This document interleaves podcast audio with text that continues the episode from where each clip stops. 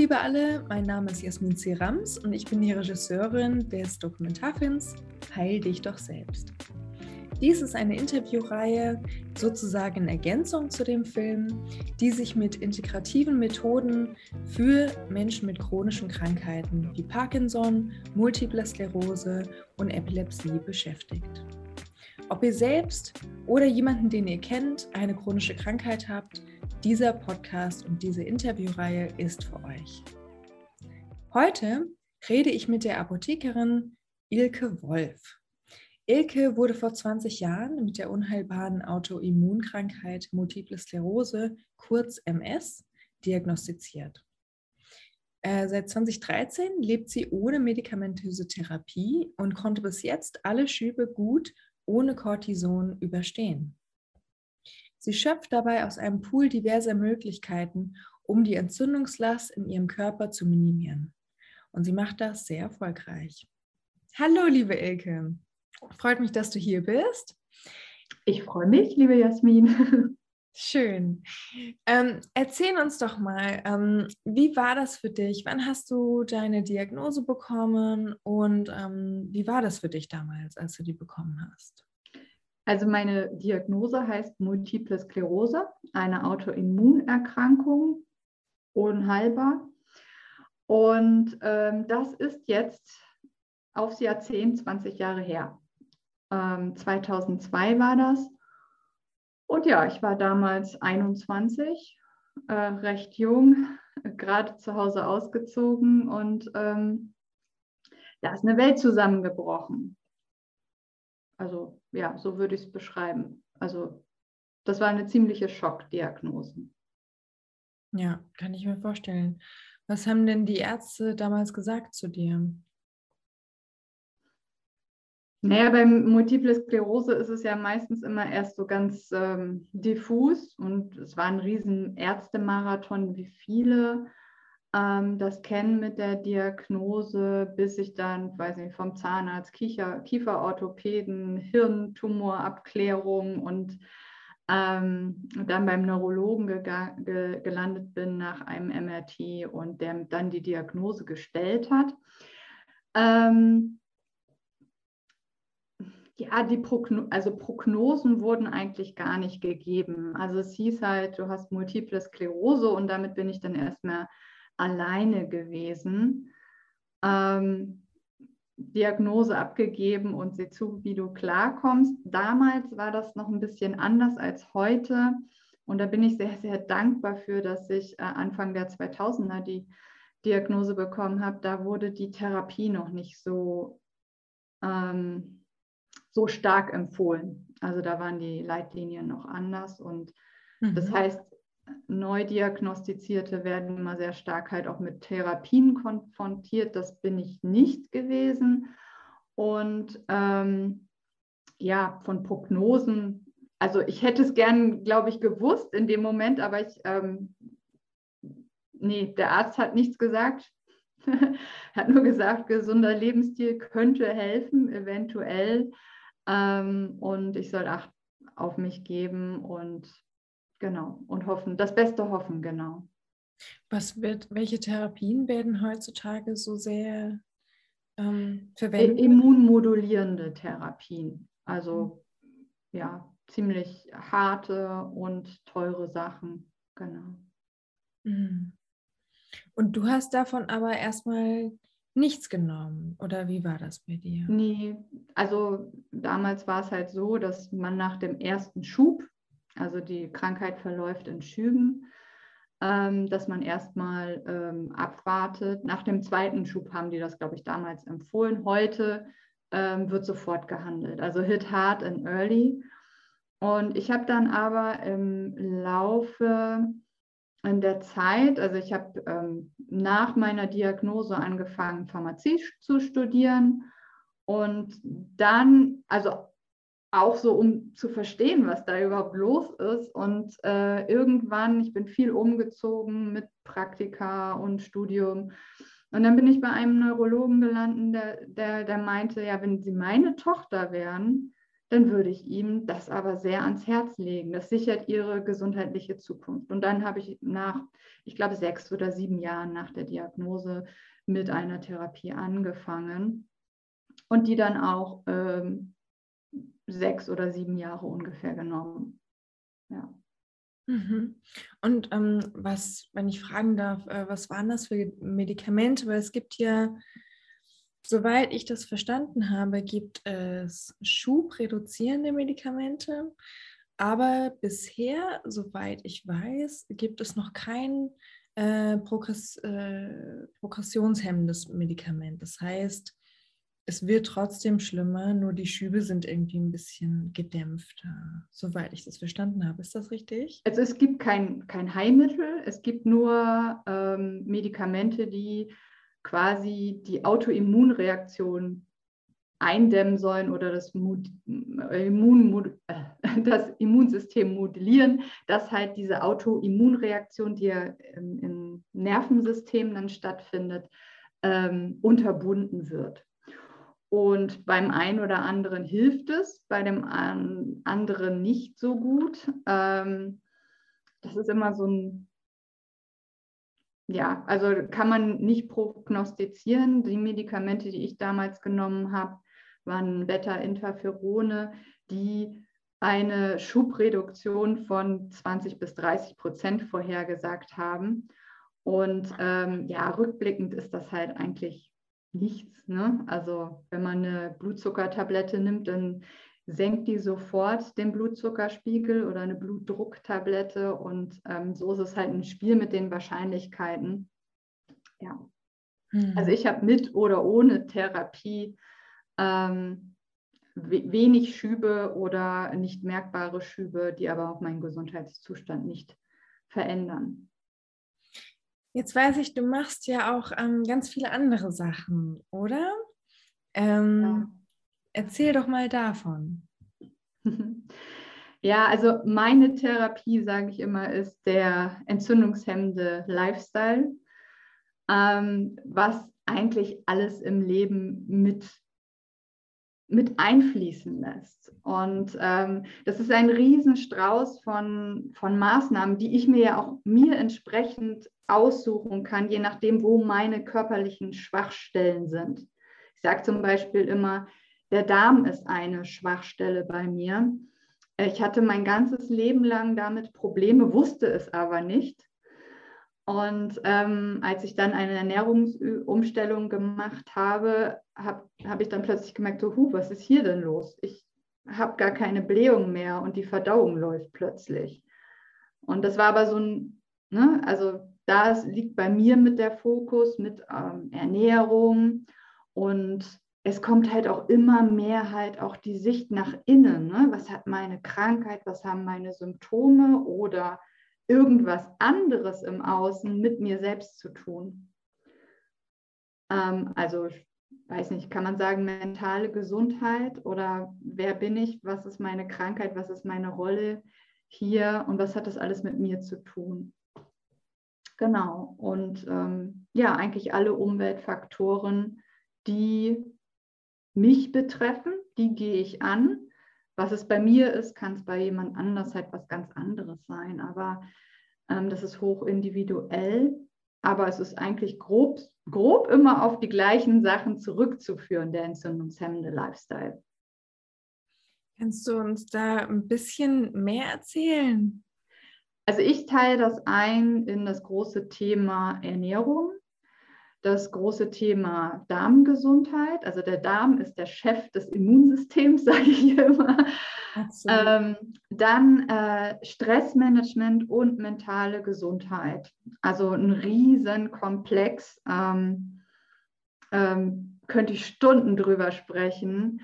Und dann noch, also fasse ich zusammen, diverse Umwelt-, Lifestyle-Faktoren, Epigenetik, da kommen dann solche Sachen wie Bewegung, Schlaf, aber auch ähm, vielleicht Umweltgifte oder Belastungen, die, wo wir ständig ausgeliefert sind.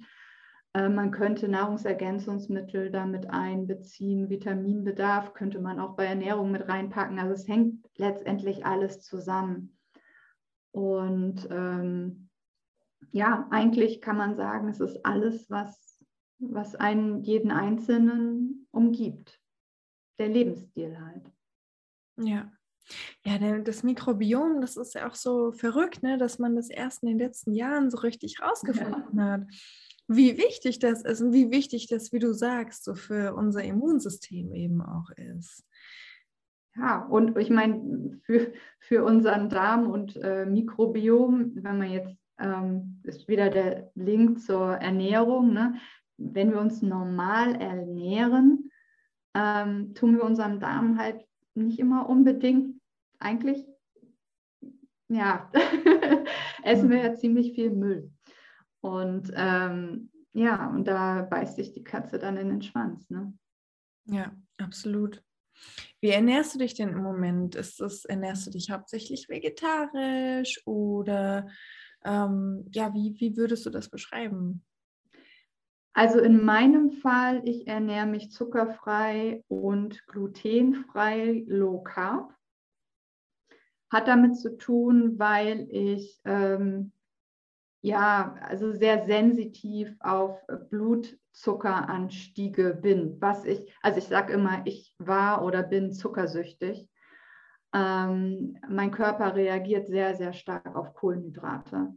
Und ähm, ja, mit der Ernährungsumstellung habe ich halt einfach festgestellt, dass das für mich also so ein ganz, ganz großes Potenzial hat Richtung Leistungsfähigkeit, Aufmerksamkeit, ähm, wie es auf meinen Körper reagiert. Und deswegen, ja, mein Weg ist halt zuckerfrei, glutenfrei, low carb. Das kann aber für jemand anderen ganz anders sein. Ähm, und unverarbeitet. Also nichts, was irgendwie Industrienahrung ist. Und am besten halt Bio. Aber das kriegt man ja nicht immer. Genau. Ja. Also ich denke mal, manche Leute wissen vielleicht nicht genau, was jetzt mit unverarbeitet ähm, und Industrienahrung gemeint ist. Verarbeitet wäre zum Beispiel auch sowas wie Nudeln wahrscheinlich, ne? Brot nimmt man da, glaube ich, auch mit dazu, weil das ist ja, ist ja Mehl und da wird was mit gemacht und so. Richtig?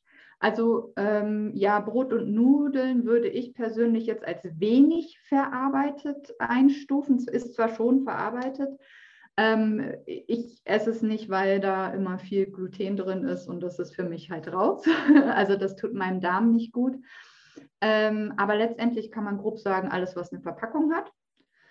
Ähm, ja, jetzt sowas wie ähm, ähm, Hülsenfrüchte sind ja meistens in so einer also könnte man sagen, also da muss man so ein bisschen abgrenzen, ne? Hülsenfrüchte, Reis oder sowas. Das ist alles wenig verarbeitet. Aber alles sonst, was, was irgendwie mh, mm, ja eine Verpackung hat, kann man groß, also oder Zutatenlisten. Ne? Also je mehr Zutaten und je mehr unverständliche Sachen draufstehen, umso mehr Mist ist es. Ne? Also da ähm, kann man, ja, das ist, das geht fließend ineinander über. Ne? Wenn man jetzt gefrorenes Gemüse hat, ohne irgendwelche Geschmackszusätze, ist es zwar auch verarbeitet, aber halt sehr wenig. Ne? Also das toleriere ich für mich, das kann aber jeder dann halt auch für sich selbst entscheiden. Mhm. Ja. Ja, klasse. War das für dich schwierig, diese Umstellung?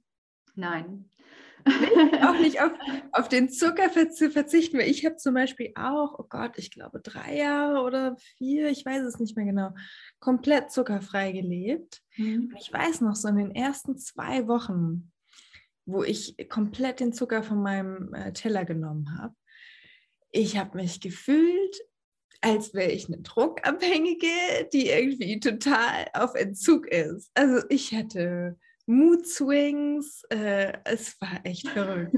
Aber danach war alles irgendwie in Ordnung. Danach brauchte ich es dann nicht mehr. Willkommen im Kreis der Zuckersüchtigen. ähm, äh, ich, also ich, ich liebe Kochen. Kochen ist mein Hobby und ich experimentiere gerne in der Küche. Und ich ähm, ähm, habe also ich bin da Neugier und Impuls gesteuert. Ne? Also ich, ich mache gerne, ich lasse mich gerne auf neue Sachen ein. Ähm, und Ähm, das mit dem Zucker, das war im Zuge einer ketogenen Ernährungsumstellung und wo dann ja ähm, äh, ketogene Ernährung kennst du auch von der Epilepsie her, ne? Mhm, Kenne ich, ja. Vielleicht erklärst du es für all diejenigen, die. Ah, okay. Das ist ähm, Ketogen ist eine High-Fat-Ernährung ähm, und so gut wie gar keine Kohlenhydrate. Dadurch kommt der Körper in einen anderen Stoffwechselzustand.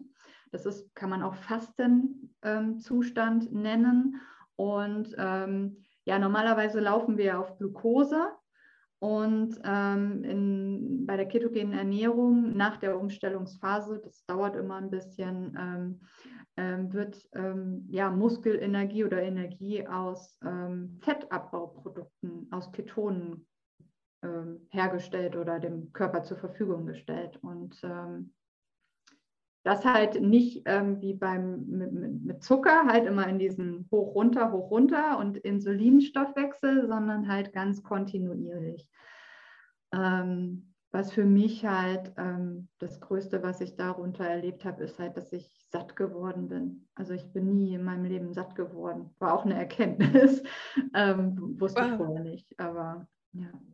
Wow, das ist ja, ja, ja, okay, ja, dann war das vielleicht wirklich das, das Richtige für dich. Ähm, Game changing, absolut, ja. Ja, ja, toll. Aber wie gesagt, es ist nicht bei jedem so. Ne? Also jeder hat, glaube ich, auch ähm, andere Aha-Momente. Bei mir war es halt das.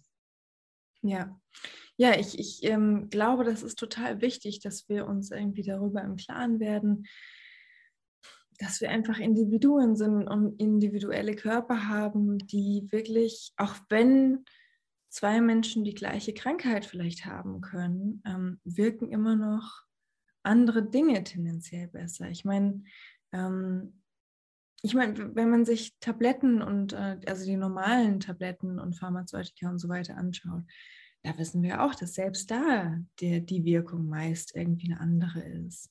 Ja. Ähm, ne? Und andere Nebenwirkungen gibt es und so weiter und so fort. Also ja. Und halt auch, es ist unterschiedlich, ob Mann oder Frau, wie alt, wie der Körper zusammengesetzt ist, auch wie man auf Stress reagiert. Ne? Wir sind so individuell und die medikamentöse Therapie ist so quasi die Therapie von der Stange, würde ich jetzt eigentlich ähm, vergleichen, womit nicht jeder klarkommt.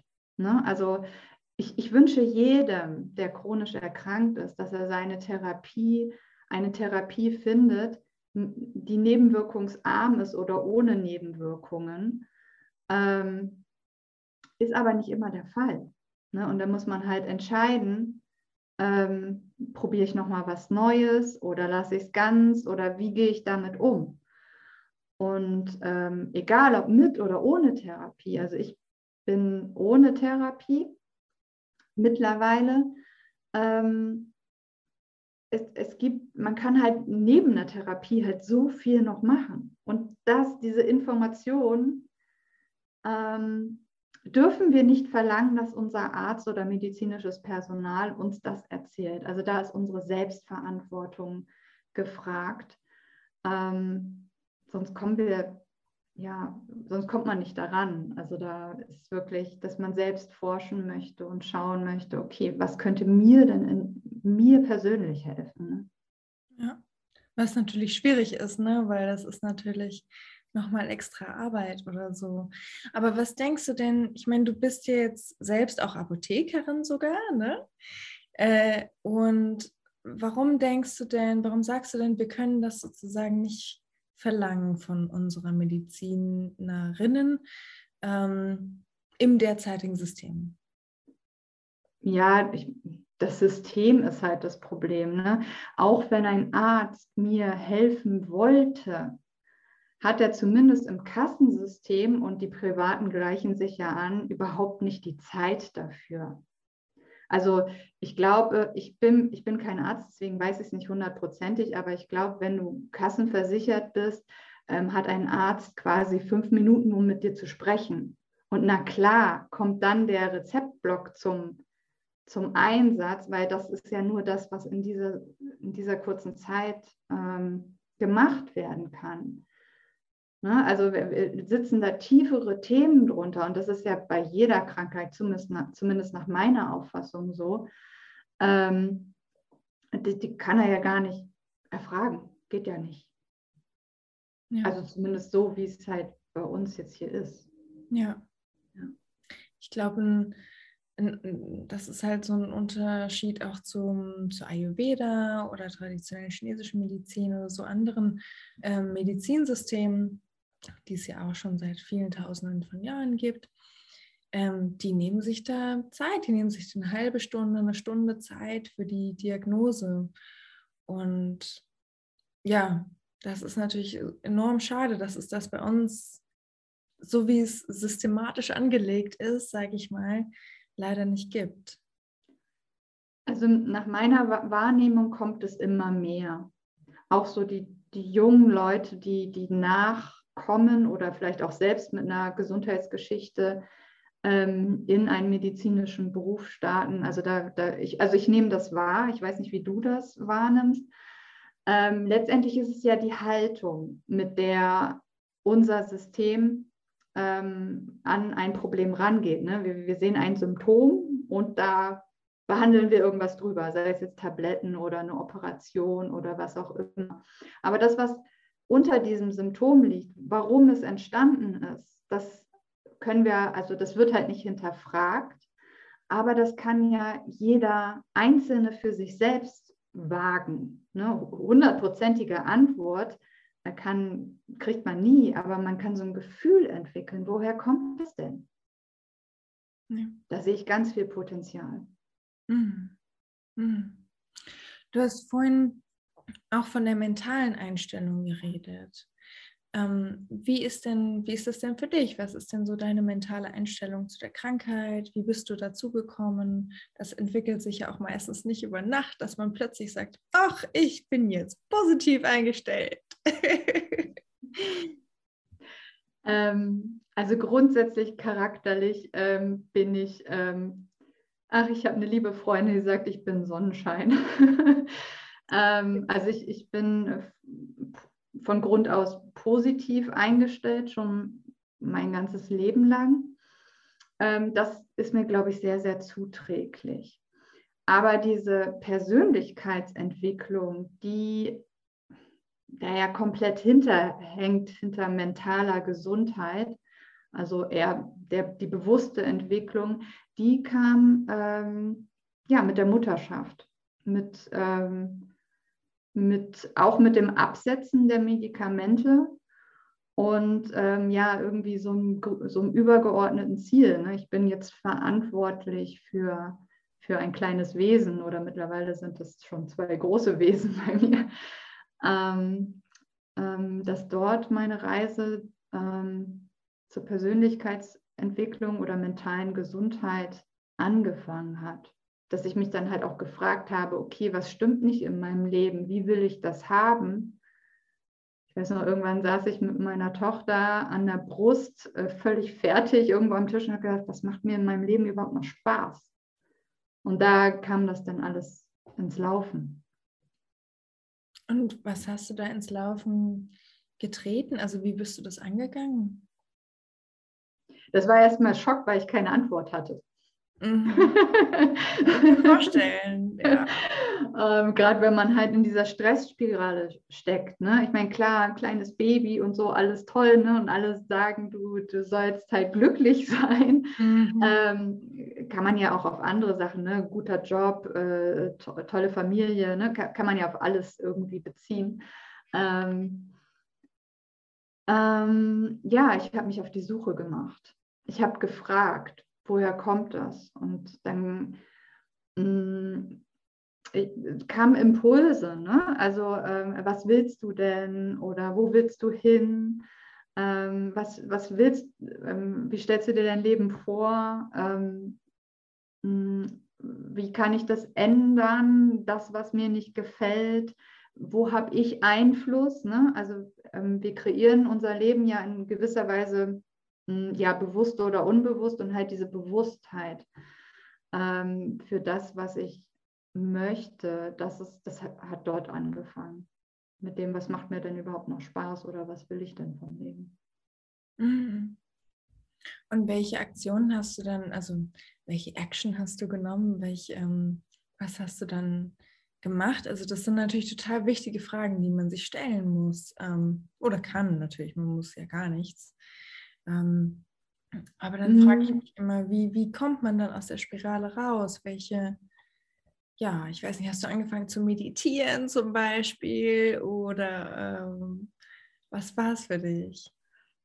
Also ich habe zwar auch meditiert auf diesem Weg, aber das ist jetzt nicht für mich äh, meine Lösung. Ich glaube, ich habe immer so dieses, ähm, was will ich vom Leben? Und dann war meine berufliche Zukunft in Kombination mit den Kindern. Also die Kinder, also die Mutterschaft an sich hat da sehr, sehr viel ähm, ähm, so Treibstoff gegeben, weil ja dann auch irgendwie ja Karriere und Kinder und alles vereinen und ne, also das fand ich total überwältigend und das war mir zu viel, gerade auch weil das Thema Gesundheit für mich halt immer noch, ähm, also achte auf dich selbst, ne, du willst eine gesunde Mutter sein.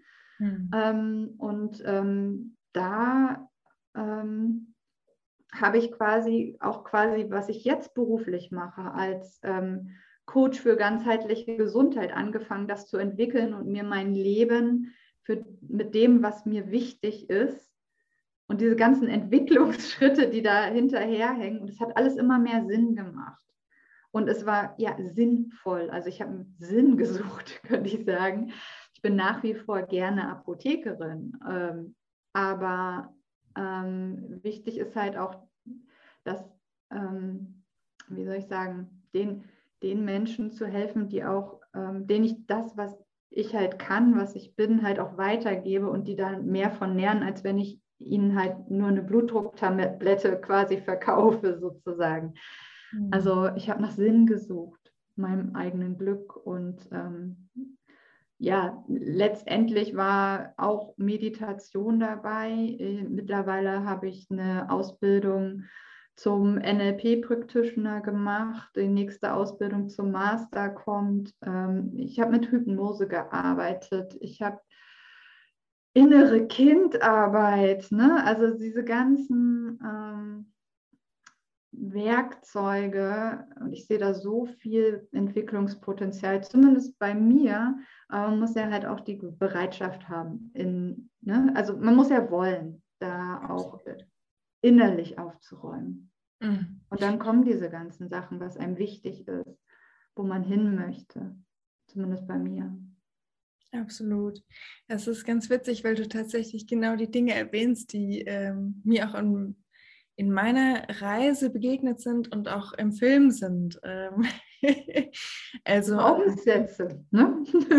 Absolut, genau, Glaubenssätze. Ja, also Glaubenssätze kann man ja nochmal sagen, ne? unsere Glaubenssätze kreieren ja unser Leben. Ne? Sie haben, das ist nicht nur ein Hirngespinst, sondern die machen das, was da ist. Ne? Und dann, wenn irgendwas nicht da, äh, irgendwas ist, was einem nicht gefällt, dann ist die Frage, ne, welche Glaubenssätze führen dafür zu. Ich bin so gespannt auf deinen Film. ja, ich freue mich, ihn dir zu zeigen. Nee, da hast du absolut recht. Und also zum Beispiel eine Protagonistin in dem Film, ähm, für die war das Thema Glaubenssätze, also sie hatte Krebs und wirklich im absoluten Endstadium, auch zum, zum zweiten Mal. Und für sie war im Endeffekt das Thema Glaubenssätze ein enorm wichtiges und, und ähm, ja, ein Kernthema für sie. Natürlich hat sie enorm viel anderes auch noch gemacht. Ne? Ich glaube, das darf man immer nicht vergessen, auch was du so sagst. Es ist immer, ähm, es sind immer mehrere Sachen, die man ausprobiert und, und, und ähm, die Kombination macht es dann, die individuelle Kombination, die man für sich selbst findet, ne? Ähm, kann dann irgendwie mehr Wohlbefinden schaffen. Und für sie war das mit den Glaubenssätzen aber sehr, sehr, sehr wichtig. Und ähm, das hat sie aus einem enormen Tief rausgeholt dann. Das, äh, das war ganz, ganz toll und, und ja, es ist so ein wichtiges Thema. Weil ich glaube, auch wenn wir eine chronische Krankheit haben, das geht so schnell, dass wir, dass wir innerlich uns sehr, sehr negativ nur noch sehen und auch innerlich meine ich auch ähm, irgendwie unterbewusst. Also es ist uns vielleicht gar nicht immer so bewusst, wie negativ wir uns und unseren Körper dann betrachten.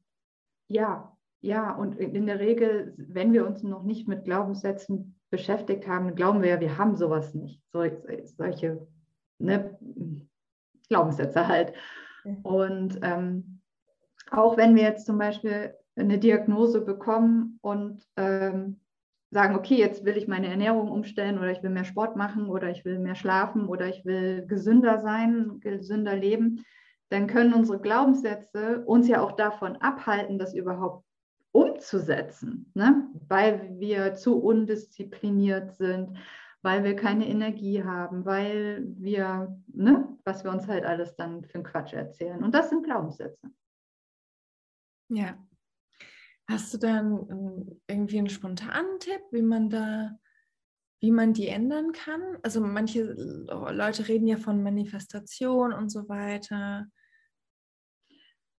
Also ähm, in, im ersten Schritt äh, sich auf die Suche nach den eigenen Glaubenssätzen zu machen.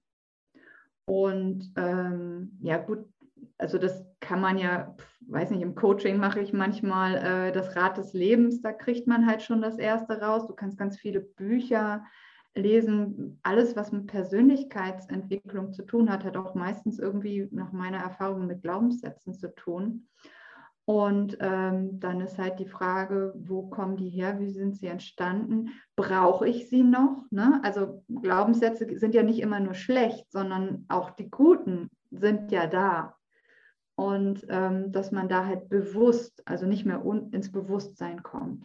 Und ja, auch sowas wie Achtsamkeit, sich selbst beim Denken und Reden zuzuhören, ne? das ist äh, Ja. Äh, das, das sind solche Sachen, ähm, wo, was am Anfang, glaube ich, sehr schwer ist, wenn man es nicht gewohnt ist, aber man kann das auch schaffen. Leichter ist es immer, wenn man einen Gegenüber hat, der einem das dann spiegelt. Hm. Oder Kinder. Kinder, oh ja, die spiegeln bestimmt ganz viel. auch eine teure Therapie. ja, aber es lohnt sich. Gut, gut zu wissen. ja, die, ähm, meine äh, Freundin Hillary, die ähm, ja die Inspiration für meinen Film auch war und die selbst multiple Sklerose äh, damit ne, diagnostiziert wurde. Ähm, für sie ist, glaube ich, ganz wichtig, ähm, diesen, äh, die multiple Sklerose nicht anzunehmen als etwas, ähm, das ihres ist. Also sie sagt zum Beispiel nie meine multiple Sklerose. Ah, ähm, okay. Sie sagt immer, äh, ich weiß jetzt nicht genau, aber sie sagt zum Beispiel immer, ich wurde diagnostiziert damit. Aber sie nimmt es jetzt nicht unbedingt als ihr Ding an. Ich bin nicht meine Krankheit, so in, in der Art? Genau, so in der mhm. Art, ich bin nicht meine Krankheit, aber absolut. Also das ist äh, bei ihr auch sehr, sehr gefestigt und ähm, ja, das merkt man dann eben auch. Ne? Also sie ist, sie geht da ja so, so auch inspirierend damit um. Ich, das ich, so, dass sie mich zu meiner Sache inspiriert hat. ich, ich bin total gespannt, ähm, wenn ich den, deinen Film gucken darf. Ähm, was ich halt, ähm, ich weiß halt nicht, ob das ähm, auch in die Richtung geht, was mich persönlich immer, ähm, ähm, was ich wahrnehme, so im Multiple Sklerose-Netzwerk, ist halt immer gegen diese Krankheit. Ne? Also musst gegen die Krankheit kämpfen. Und das ist für meine Verhältnisse kontraproduktiv, weil wir ständig in diesem Stress, in diesem Kampf sind. Und ich finde die Annahme, sehr, sehr wichtig. Oder auch ne, Symptom, also angenommen, ähm, was könnte sein, ähm, irgendwas funktioniert nicht mehr. Das Bein hinkt. Ne? Also man kann dieses Symptom hassen, aber dann hasst man sich selbst ja auch. Und dieser Kampf gegen sich selbst, das kann total toxisch sein und halt auch aus meiner Sicht ein, ein Trigger sein, warum es immer schlimmer wird, weil man damit nicht in Frieden ist. Ähm, gleichzeitig also in Frieden kommen mit der Krankheit, aber halt auch nicht sich selbst als diese Krankheit definieren. Ich weiß nicht, ob deine Freundin das ähm, so meint. Also ich, das ist ne, es ist so ein bisschen immer ähm, tückisch, wie man selbst auch dann, damit umgeht. Und ich glaube, jeder hat auch einen anderen Weg. Genau, denke ich auch. Da geht es wieder auf das Individuelle, aber du hast natürlich total, ja, total recht. Ähm, für mich war es auch, ich musste erstmal akzeptieren, dass Epilepsie sozusagen eine Art beschreibt, wie mein Körper manchmal auf Dinge reagiert. Und das ist okay sozusagen, das ist mein Körper. Aber ich muss davon nicht Angst haben. Und ähm, bei mir war es, wie gesagt, dann auch immer wieder diese Angst. Und dann habe ich irgendwann gemerkt, dass es eben die Angst vor dem eigenen Körper an sich auch schon fast ist. Ähm, und ja, das ist, glaube ich, ein ganz wichtiger Schritt. Da stimme ich total auch wieder mal vollkommen mit dir überein, liebe Elke. Ja. Ähm, Gibt es denn irgendwas, wo du sagst, ähm, dass das sollten irgendwie alle Menschen, die mit Multiple Sklerose diagnostiziert wurden, ähm, wissen, das wird niemandem gesagt bisher irgendwie. Ähm, gebe niemals deine Verantwortung für deine eigene Gesundheit ab. Also das, also das passiert ja automatisch, wenn wir, also wichtig ist da wieder rauszukommen, ne? dieses Opferdasein, sage ich jetzt mal, passiert automatisch, wenn du egal welche Diagnose an den Kopf geworfen bekommst, als jetzt irgendwie manche, für manche ist es ja auch ein langer Weg, dann ist es erleichternd. Ähm, aber ähm, in der Regel ist es ein Schock. Und ähm, da sind wir ja automatisch erstmal in so einer Opferrolle. Aber ähm, wichtig ist, dass wir nicht irgendwie hoffen, dass irgendjemand kommt und uns heilen wird, sondern da, ne, da haben wir ganz, ganz viel mitzureden. Und manchmal werden wir auch übergangen und andere entscheiden darüber, was uns gut täte. Und ähm, das hat sehr viel mit Selbstverantwortung zu tun und auch, ähm, sind wir wieder bei der mentalen Sache, dass ich selbst mir zutraue zu entscheiden, tut mir das gut oder tut mir das nicht gut. Also eine ganz zentrale Frage und das selbstverantwortlich mit allen positiven, aber auch negativen Aspekten zu tragen. Und da sind wir dann wieder bei der Persönlichkeitsentwicklung mit, mit äh, chronischer Erkrankung. Genau. Aber so würde ich sagen, niemals die Verantwortung für die eigene Gesundheit abgeben. Sehr schön gesagt. Da bin ich persönlich vollkommen mit dir.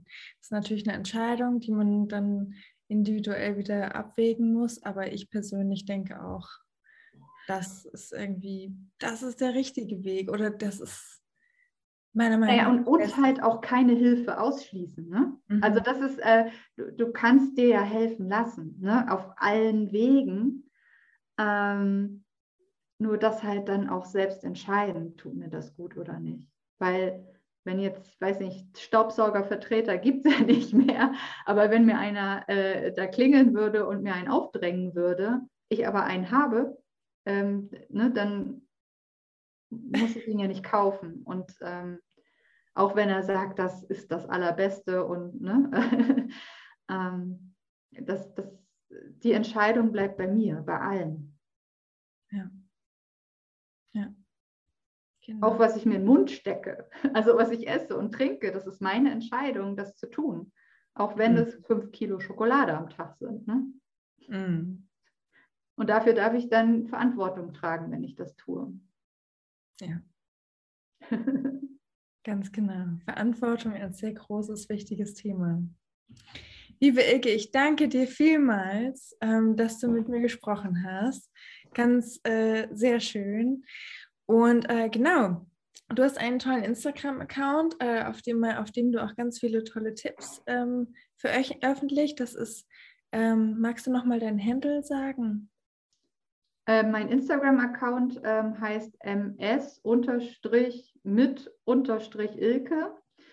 Mein Hauptaccount ist äh, mit Ilke auf YouTube.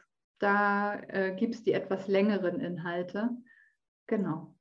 Schön. Da findet man mich. also für alle, die noch ein bisschen mehr wissen möchten, können dann äh, auf YouTube und auf Instagram dich finden. Vielen Dank, liebe Elke. Hab noch ich einen schönen Tag. Danken. Wie schön, Jasmin, dich kennenzulernen. Ebenfalls. Tschüss.